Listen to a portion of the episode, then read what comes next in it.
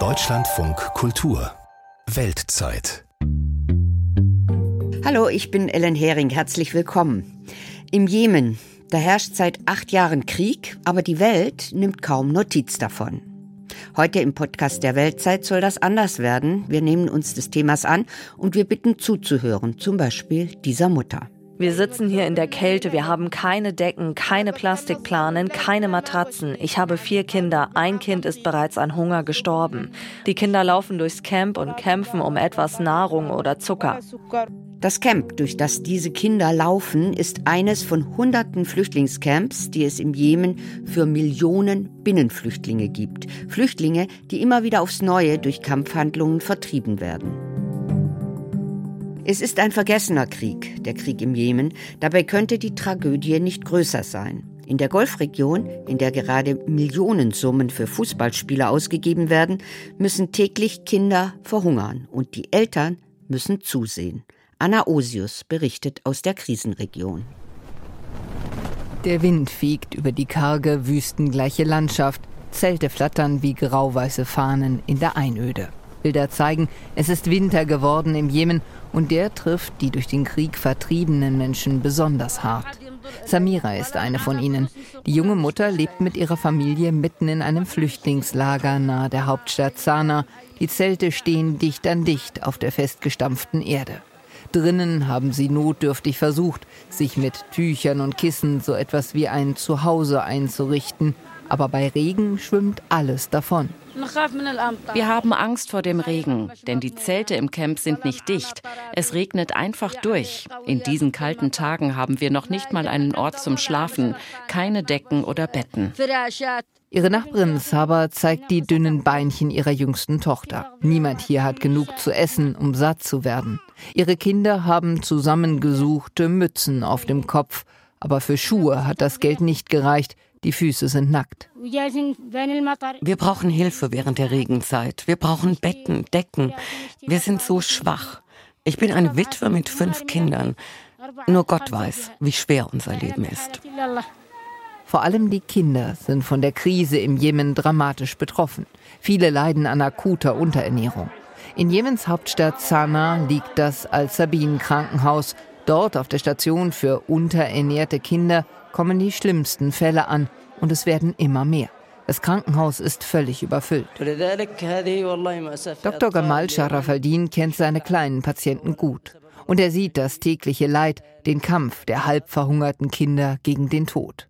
So wie beim jungen Mokta. Der Zweijährige wiegt so viel wie manch deutsches Baby bei der Geburt. Das Kind ist zwei Jahre alt und wiegt viereinhalb Kilo.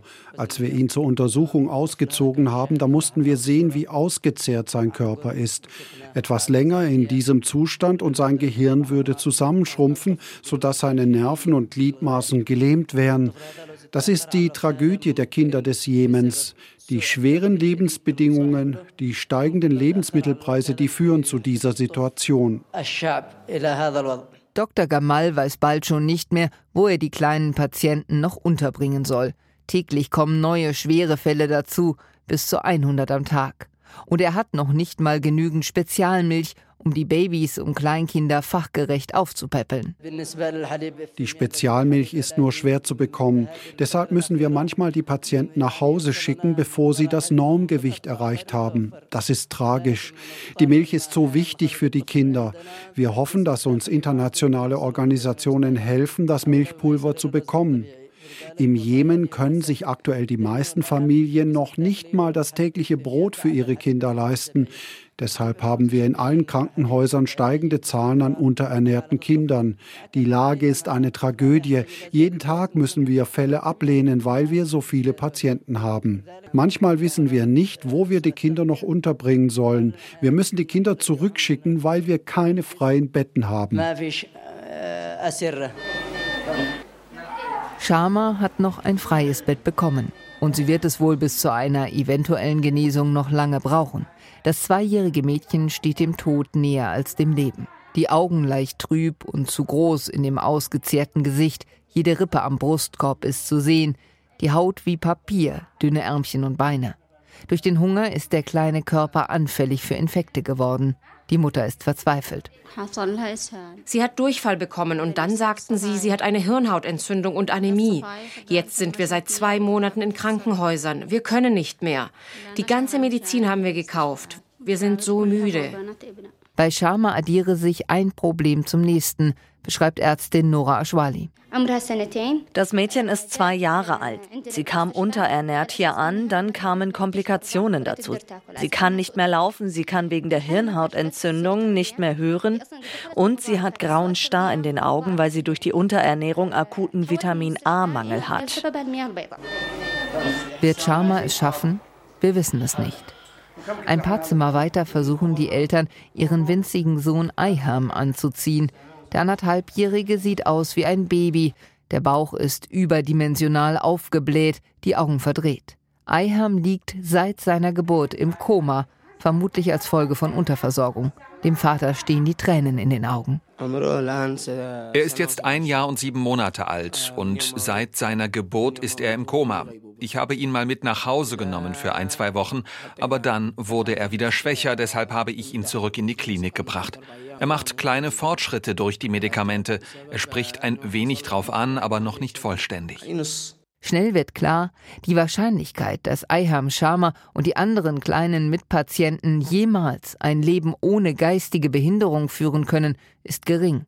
Der Hunger, die Mangelernährung hat sie dauerhaft geschädigt. Was mich als, als Mutter besonders bestürzt, ist, dass die Hälfte der Kinder unter fünf Jahren ein so verkümmertes Wachstum haben, dass man nicht mehr rückgängig machen kann. Das heißt, sie werden geistig und körperlich nicht mehr aufholen können. Und das ist wirklich eine verlorene Generation. Sagte Christa Rottensteiner, jahrelang Leiterin der IOM-Mission im Jemen, schon vor Monaten. Und die Lage hat sich seitdem verschlimmert. Mehr als eine halbe Million Kinder befindet sich im Jemen durch den Hunger in akuter Lebensgefahr, meldet das Kinderhilfswerk UNICEF. 2,2 Millionen Kinder leiden unter massiver Mangelernährung. Die Vereinten Nationen bezeichneten die Lage im Jemen als die schlimmste humanitäre Krise der Welt. Hilfsorganisationen versuchen, die Not zu lindern, aber es sind so viele Menschen, die dringend Hilfe benötigen, sagt Samira Handhal von der Hilfsorganisation CARE, die im Jemen aktiv ist. 23 Millionen Menschen im Jemen sind auf humanitäre Hilfe angewiesen. Das sind zwei Drittel der Bevölkerung. Das ist eine riesige Zahl. 17 Millionen Menschen wissen nicht sicher, wo sie Nahrung herbekommen sollen, Tendenz steigend. Sie haben keinen Zugang zu sauberem Wasser oder Hygiene. Und die Hälfte der jemenitischen Kinder sind nicht in der Schule. Das ist eine Katastrophe für die zukünftige Generation. Im Jemen kämpfen die Truppen des ehemaligen Präsidenten Hadi gegen die Husi-Rebellen, die das Land 2014 überrannten. Eine Militärkoalition unter Führung Saudi-Arabiens unterstützt die Regierungstruppen, fliegt seit 2015 Luftangriffe. Die Husis wiederum erhalten Hilfe aus dem Iran. Daher gilt der Jemen-Konflikt auch als Stellvertreterkrieg der beiden großen Gegenspieler der Region, Saudi-Arabien gegen Iran. Im Frühjahr vergangenen Jahres gab es erstmals seit langem positive Meldungen aus dem Jemen. Die Kriegsparteien hatten sich auf eine zweimonatige Waffenruhe verständigt. Diese wurde in den folgenden Monaten unter Vermittlung der UN mehrmals verlängert. Doch im Oktober scheiterte der Versuch einer erneuten Verlängerung. Der UNO-Sondergesandte für den Jemen, Hans Grundberg, verhandelt aktuell mit allen Seiten, fordert seit Monaten dringend einen Friedensprozess für den Jemen. Ich fordere die Parteien auf, nicht nur die Waffenruhe zu verlängern, sondern dringend Schritte zu unternehmen, um diesen Konflikt dauerhaft zu lösen. Wir brauchen einen politischen Prozess unter UN-Führung. Und je früher wir damit beginnen, desto größer sind die Chancen, die zerstörerischen Entwicklungen dieses Krieges zu beenden. Mittlerweile gibt es wieder informelle Gespräche. Der Oman fungiert als Vermittler zwischen den Kriegsparteien. Auch wenn es nicht zu einer offiziellen Verlängerung der Waffenruhe kam, so scheint es doch immerhin deutlich weniger Kämpfe zu geben als in den vergangenen Jahren. Doch die Ruhe ist fragil. Vor dem UN-Sicherheitsrat gibt sich der saudische UN-Vertreter Abdelaziz al-Wazil trotz aller Verhandlungsbereitschaft kämpferisch. Ich möchte betonen, dass Saudi-Arabien internationale diplomatische Bemühungen im Jemen unterstützt. Aber wir werden auch keine Gelegenheit auslassen, uns selbst zu verteidigen, wenn die Milizen unsere Sicherheit oder Interessen gefährden. Wir werden standhaft und stark antworten. An dem Scheitern der Verlängerung der Waffenruhe geben sich die Kriegsparteien gegenseitig die Schuld. Dennoch zeigt sich der UNO-Sondergesandte Hans Grundberg aktuell vorsichtig optimistisch. Wir sehen aktuell, dass die internationalen und regionalen diplomatischen Bemühungen zunehmen, den Konflikt zu lösen. Ich möchte Saudi-Arabien und Oman dafür danken. Wir erleben möglicherweise gerade einen Richtungswechsel in diesem achtjährigen Konflikt. Vorsichtige Hoffnung in einem Land, das dringend Hilfe braucht. Durch den jahrelangen Bürgerkrieg ist der Jemen ausgelaugt, die Wirtschaft liegt am Boden. Viele Menschen sind arbeitslos, Beamte in den von den Houthis besetzten Gebieten bekommen teilweise kein Gehalt. Die Preise für Lebensmittel sind für viele unbezahlbar geworden. Und die Situation hat sich durch den Krieg in der Ukraine und die weltweite Versorgungskrise noch einmal verschlimmert. Vorher erhielt der Jemen einen guten Teil seines Weizens aus der Ukraine. Auch nach Angaben von Ärzte ohne Grenzen sind jetzt deutlich mehr Kinder von Mangelernährung betroffen. Wir sehen einen deutlichen Zuwachs von Kindern mit Unterernährung. Viele Eltern kommen zu spät ins Krankenhaus, wenn die Kinder schon in einem sehr kritischen Zustand sind. Die Fälle sind sehr ernst. Auch in den Konflikt werden Kinder hineingezogen. Mehr als 11.000 Kinder sind laut dem Kinderhilfswerk UNICEF seit 2015 verletzt oder getötet worden. Das sind durchschnittlich vier Kinder pro Tag. Die tatsächliche Zahl der Opfer dürfte noch höher liegen. Viele Familien sind von den Kämpfen vertrieben worden, sind seit Jahren innerhalb des Jemens auf der Flucht. Ihre Lage sei besonders dramatisch, sagt Angela Well von der Internationalen Organisation für Migration IOM. Wir haben 4,3 Millionen Menschen, die innerhalb des Jemens durch die Gewalt vertrieben wurden. Viele von ihnen mussten bereits vier, fünf Mal fliehen. Immer wenn die Gewalt näher rückte, zogen sie weiter. Diese Menschen sind die verletzlichsten. Sie brauchen dringend eine Infrastruktur. Sie konnten sich nichts aufbauen und das seit acht Jahren nicht. Etwa 70 Kilometer südlich von Jemens Hauptstadt Sanaa leben die Ärmsten der Armen in einem der improvisierten Flüchtlingslager des Landes. Auf den ersten Blick mag man nicht glauben, dass unter den zusammengebastelten Haufen aus Decken, Stöcken und Pappkartons ganze Familien wohnen. Es sind selbstgebaute Zelte. Die Frauen hocken auf dem staubigen Boden, waschen Wäsche in Schüsseln, kochen Wasser auf dem offenen Feuer. Überall liegt Müll. Und dazwischen die Kinder, Kleine, schmutzige Gestalten mit fragenden Augen und aufgeblähten Bäuchen. Die Söhne von Umanas wurden gerade im Krankenhaus aufgepäppelt, weil sie akut unterernährt waren, erzählt die Mutter. Wir wurden vor sieben Jahren vertrieben. Meine Kinder haben Hunger und keiner hilft uns. Wir haben unseren Schmuck verkauft, um unsere Kinder zu ernähren. Und wir haben bei der Apotheke Medikamente auf Kredit gekauft. Jetzt kann mein Mann sich dort nicht mehr blicken lassen, weil wir die Medizin nicht bezahlen können. Wir haben nichts mehr. Die Welt muss doch unsere Not sehen. Fast 300 Familien leben in dem Lager unter katastrophalen Bedingungen. Krankheiten breiten sich aus, vor allem jetzt im Winter. Viele Menschen seien schon gestorben, erzählen die Bewohner, darunter auch Kinder. Mehr als 400 leben im Lager. Jeden Tag gebe es Tote. Kinder verhungert, an Krankheiten oder Schwäche gestorben. Mutter Mayan kann nicht mehr. Wir sitzen hier in der Kälte, wir haben keine Decken, keine Plastikplanen, keine Matratzen. Ich habe vier Kinder, ein Kind ist bereits an Hunger gestorben. Einen Tag finden wir was zu essen, den nächsten nicht. Wir haben noch nicht mal Zucker. Ich zahle ein Vermögen für etwas Brot und das reicht nicht, um die Kinder satt zu bekommen. Die Kinder laufen durchs Camp und kämpfen um etwas Nahrung oder Zucker. Das Problem im Jemen, es mangelt an dringend benötigten Hilfsgeldern. Bislang sind die von der internationalen Gemeinschaft zugesagten Mittel nur in Teilen zusammengekommen. Der UNO-Untergeneralsekretär für humanitäre Hilfe, Martin Griffiths, ist nicht optimistisch. 2023 wird ein weiteres schweres Jahr für die Menschen im Jemen. Der Bedarf an humanitärer Hilfe ist weiterhin extrem hoch. Die nationale Wirtschaft bleibt schwach. Die Umgebung ist für Hilfsorganisationen sehr gefährlich und herausfordernd und die Finanzierungslage macht keinen Mut. Und das Elend hat noch eine weitere Dimension, so absurd es klingt. Jemen ist das Ziel vieler Migranten aus Afrika. Sie werden von Schleppern in Booten über den Golf von Aden geschleust, am Horn von Afrika mit goldenen Versprechungen gelockt. Weiterreise in die reichen Golfstaaten, tolle Jobchancen. Doch die Mehrheit der bitterarmen Flüchtlinge strandet im Jemen und sie werden im Bürgerkriegsland zurechtlosen. Viele von ihnen kommen aus Afrika mit dem Traum, am Golf ein besseres Leben zu finden. Sie landen hier im Krieg und werden Opfer von Schmugglern, Menschenhändlern, die sie zwingen, für sie zu arbeiten, die sie misshandeln und erpressen. Es wissen nur wenige, aber die Route über den Golf von Aden ist der zweithäufigste Seeweg für Migranten weltweit, direkt nach dem Mittelmeer. Wir schätzen, dass rund 200.000 Migranten im Jemen sind, die humanitäre Hilfe brauchen. Zurück auf der Kinderstation im Krankenhaus von Sana. In der Abteilung für unterernährte Kinder liegt auch Elaf. Die Fünfjährige ist abgemagert, wird langsam aufgepäppelt. Doch das Kind leide an Krämpfen, berichtet die Mutter.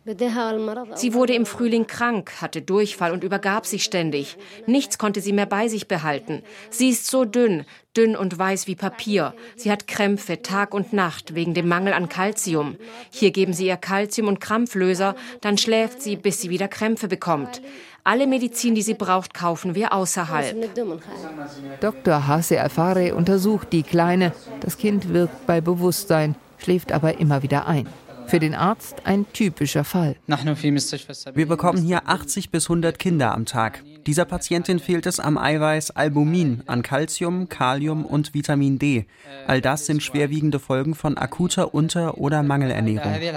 Das Leid, der Hunger im Jemen. Er hat mit Elaf, Sharma und den anderen kleinen Patienten im Krankenhaus von Sana ein Gesicht bekommen. Der Hunger im Jemen hat ein Gesicht bekommen, sagt Anna Osius, unsere Korrespondentin in der Region. Aber verändert das eigentlich irgendetwas, wenn wir die Gesichter dieser verhungernden Kinder sehen? Die Empathie für das Elend im Jemen ist im Rest der Welt nicht besonders ausgeprägt und auch die Berichterstattung darüber ist in den internationalen Medien überschaubar. Warum ist das so? Diese und einige andere Fragen möchte ich jetzt besprechen mit Mareike Transfeld vom Jemen Policy Center. Hallo, Frau Transfeld. Ja, guten Tag. Die Zahlen, die man von Hilfsorganisationen hört und die jetzt auch in dem Beitrag vorgekommen sind, die sind wirklich unfassbar. Vier von fünf Kindern im Jemen sind stark unterernährt und sterben am Hunger. Die Welt muss unsere Not doch sehen, das sagt eine Mutter in dem Beitrag. Sieht die Welt die Menschen im Jemen nicht? Es ist tatsächlich so, dass insgesamt die Weltaufmerksamkeit irgendwo fehlt. Aber man muss auch klar sagen, dass hier in Deutschland das besonders so ist, dass die Medien, aber auch die Politik recht wenig auf den Jemen blicken. Und glauben Sie, dass das daran liegt, dass wir keine Flüchtlinge aus dem Jemen äh, hier sehen, weil die einfach gar nicht kommen können, weil die viel zu geschwächt sind, viel zu abgeschnitten sind? Ja, das kann mitunter ein Faktor sein, dass einfach die Jemeniten und Jemenitinnen in Deutschland kaum präsent sind. Gleichzeitig ist es auch so, dass äh, wenn über den äh, Konflikt berichtet wird, dann wird der Konflikt zu einer humanitären Krise reduziert und man äh, spricht sehr wenig darüber, was denn überhaupt die Gründe des Konflikts sind. Es heißt ja immer, es ist ein Stellvertreterkrieg eigentlich. Saudi-Arabien und der Iran begegnen sich dort. Im Jemen ist es zu einfach gesagt? Es ist auf jeden Fall eine Dimension dieses Konflikts, dass Saudi-Arabien bemüht ist, den Einfluss des Irans im Jemen zu minimieren, indem sie eben die Houthi-Rebellen, die 2014 die Hauptstadt gewaltsam eingenommen haben, zurückdrängen von der Macht, um eben die eigentlich international anerkannte Regierung wieder aufzubauen. Aber die jemenitischen Konfliktparteien haben ein eigenes Interesse und besonders auch die Houthi-Rebellen folgen nicht eins zu eins den Interessen des Irans. Also sie haben ihr Eigeninteresse, sie finanzieren sich auch zu einem großen Teil selbst durch Steuereinnahmen beispielsweise. Mhm. In den ähm, von ihnen kontrollierten Gebieten. Genau, die Houthis kontrollieren den Nordwesten des Landes und kontrollieren dort auch die Staatsinstitutionen. Es gibt dort eine Parallelwirtschaft, eine Kriegswirtschaft und die Houthis profitieren eben dadurch, dass sie an Sicherheitscheckpoints durch staatliche Institutionen und auch an Häfen Steuern einnehmen können. Aber können die denn standhalten gegenüber den Golfstaaten? Also das sind ja sehr reiche Länder. Bisher konnten weder die Saudis noch die Emiratis, die ja beide sehr involviert sind in dem Konflikt militärisch, kaum äh, gegenüber den Houthis Gewinne erzielen. Die Houthis haben sich im Nordwesten des Landes festgesetzt. Das ist ein sehr gebirgisches Gebiet im Land. Das heißt, militärisch kann man dort kaum vordringen. Und die Saudis setzten ja hauptsächlich auf Luftangriffe durch, auf Unterstützung der Truppen der Regierung und eben einer Blockade, das ist eine Wirtschaftsblockade, um die Houthis zu schwächen. Aber äh, diese Strategien haben nicht wirklich genutzt. Also die Houthis sind in der Zeit eher stärker geworden. Ähm, haben die denn in der Bevölkerung Unterstützung? Ich meine, man hört von denen ja auch, also jede Art von Brutalität, gerade Frauen gegenüber. Ja, genau. Die Houthis haben wirklich ein sehr repressives Regime aufgebaut. Es gibt kaum noch Raum für zivilgesellschaftliche Aktivitäten. Wir sehen wirklich ein Regime, das noch repressiver ist als das Regime, gegen das 2011 protestiert wurde. Das heißt, die Menschen im Jemen selber, die sind eigentlich ja auch mit was anderem beschäftigt, nämlich mit dem wirklich blanken Überleben und unterstützen da keine der Parteien in dem Sinne, kann man das so sagen? Ja, das kann man durchaus so sagen. Ein Großteil der jemenitischen Bevölkerung muss wirklich von Tag zu Tag gucken, wie sie Lebensmittel, Medikamente und das tägliche Dasein finanzieren können. Jetzt gucken wir mal positiv in die Zukunft, wenn man das überhaupt kann. Im Oktober, da lief das Waffenstillstandsabkommen aus, was eigentlich, naja, so halbwegs die Lage ein bisschen beruhigt hatte. Und Oman hat sich inzwischen als Vermittler in Stellung gebracht. Verbinden sich da Hoffnungen damit, dass es jetzt zu Verhandlungen kommt, die den Krieg wirklich beenden könnten? Also auf der einen Seite ja, gibt es Grund für Optimismus. Es gibt derzeit Direktgespräche zwischen den Saudis und den Houthis. Und es gibt auch schon die ersten Signale, also wirklich auch positive Signale, dass es zu einem Abkommen kommen könnte. Auf der anderen Seite muss man aber auch klar sagen, dass hier zwei Parteien miteinander verhandeln, die zwar de facto beide Kriegsparteien sind, aber die jemenitische Regierung derzeit nicht involviert ist in diesen Gesprächen. Das heißt, obwohl Saudi-Arabien die ja eigentlich unterstützt. Genau, also im, im Prinzip wird hier gerade eine Lösung verhandelt, die an der eigentlichen Souveränität des jemenitischen Staates vorbeigeht. Dementsprechend wird man dann nach diesem Abkommen gucken müssen, inwiefern sich das dann in eine wirkliche politische Lösung für den gesamten Jemen übersetzen lässt. Vielen Dank, Mareike Transfeld vom Jemen Policy Center. Danke für Ihre Zeit. Der vergessene Krieg im Jemen, das war unser Thema heute.